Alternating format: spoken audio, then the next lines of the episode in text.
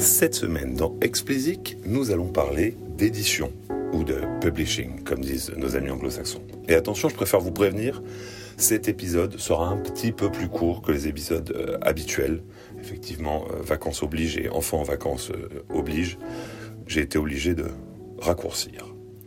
Donc si je veux vous parler de publishing, c'est que j'ai lu une étude super intéressante menée par le MMF en Angleterre. Alors le MMF, c'est le Music Managers Forum.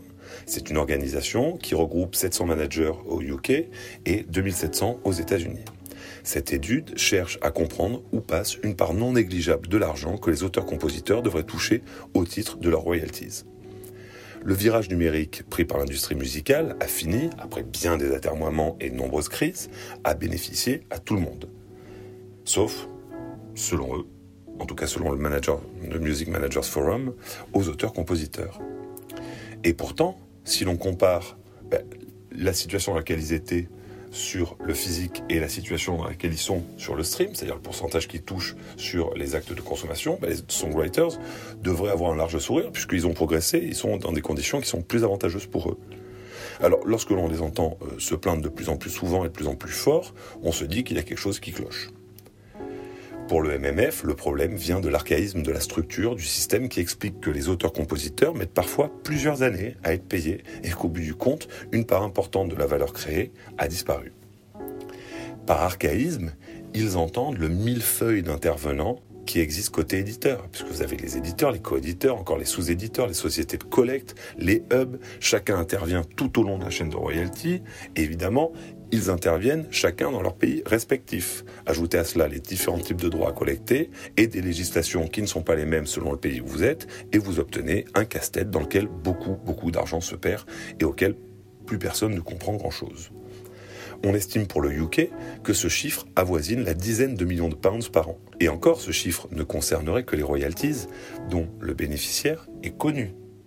Dans les cas où on ne sait pas, où on ne sait plus à qui il faut les verser, ben, l'argent est mis dans ce qu'ils appellent une black box, une boîte noire, en attendant d'être réparti plus tard.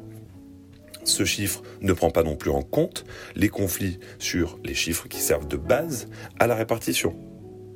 Dans euh, le cas où vous n'êtes pas d'accord sur la base de calcul de vos royalties, ben, à ce moment-là, le flux d'argent, logiquement, va s'arrêter puisqu'il y a un conflit sur le partage.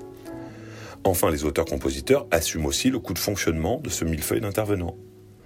PRS for Music, la principale société de collecte au UK, a annoncé fièrement en 2018 un record des sommes perçues avec un total de 746 millions de pounds. Toutefois, une fois les coûts de fonctionnement retirés de ce total, la somme distribuable aux auteurs-compositeurs avait, par rapport à l'année précédente, reculé de 0,2%, à cause notamment d'une hausse de 8,8% des coûts d'administration. Alors à la décharge de PRS, ils ont une quantité immense euh, d'opérations d'usage de musique à traiter chaque année.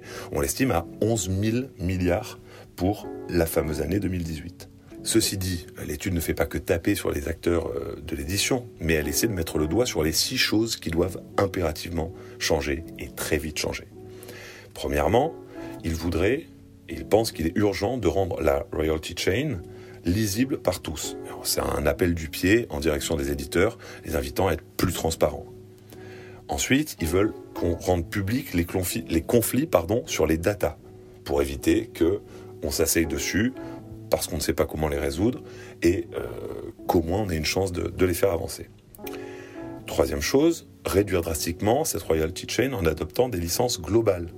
En fait, si on réfléchit, on se dit que si on partait de zéro aujourd'hui, personne n'irait imaginer le système actuel de licence qui est utilisé. C'est licence territoriale. En fait, ce système vient de l'époque analogique. Maintenant qu'on est dans, un, dans, une ère digitale, il faut penser un système adapté. Et ce système adapté, en tout cas, euh, serait euh, bien favorisé par les licences globales. En quatre, accélérer les paiements pour arriver à l'objectif d'une distribution d'argent 9 mois maximum après l'usage. Ensuite, cinquième point, faire disparaître la black box ou du moins réduire son importance. Parce qu'en théorie, elle ne devrait même pas exister. La façon de distribuer l'argent, en outre, contenu dans cette black box, qui est une, en fait une, une redistribution en fonction des parts de marché de ceux qui sont connus, elle n'est pas tenable non plus, parce que vous redonnez à ceux à qui vous avez déjà donné. Au détriment de ceux que vous n'avez pas été capable de trouver.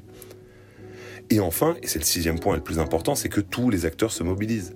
Qu'ils soient auteurs, compositeurs ou managers, quelle que soit leur taille, évidemment, quelle que soit leur notoriété, ils doivent tous mettre la pression sur les éditeurs et les sociétés de collecte pour obtenir que les changements arrivent vite. Ce n'est pas leur habitude, mais il est temps pour ces hommes et femmes qui écrivent et qui composent dans l'ombre la plupart du temps, mais il est temps de sortir du bois pour eux et de faire entendre leur voix. J'espère que vous avez apprécié écouter cet épisode autant que j'ai apprécié le produire. Si c'est le cas, donnez-moi 5 étoiles sur Apple, abonnez-vous où que vous soyez. N'hésitez pas à réagir, commenter, donner votre avis. Je serai heureux de discuter avec vous.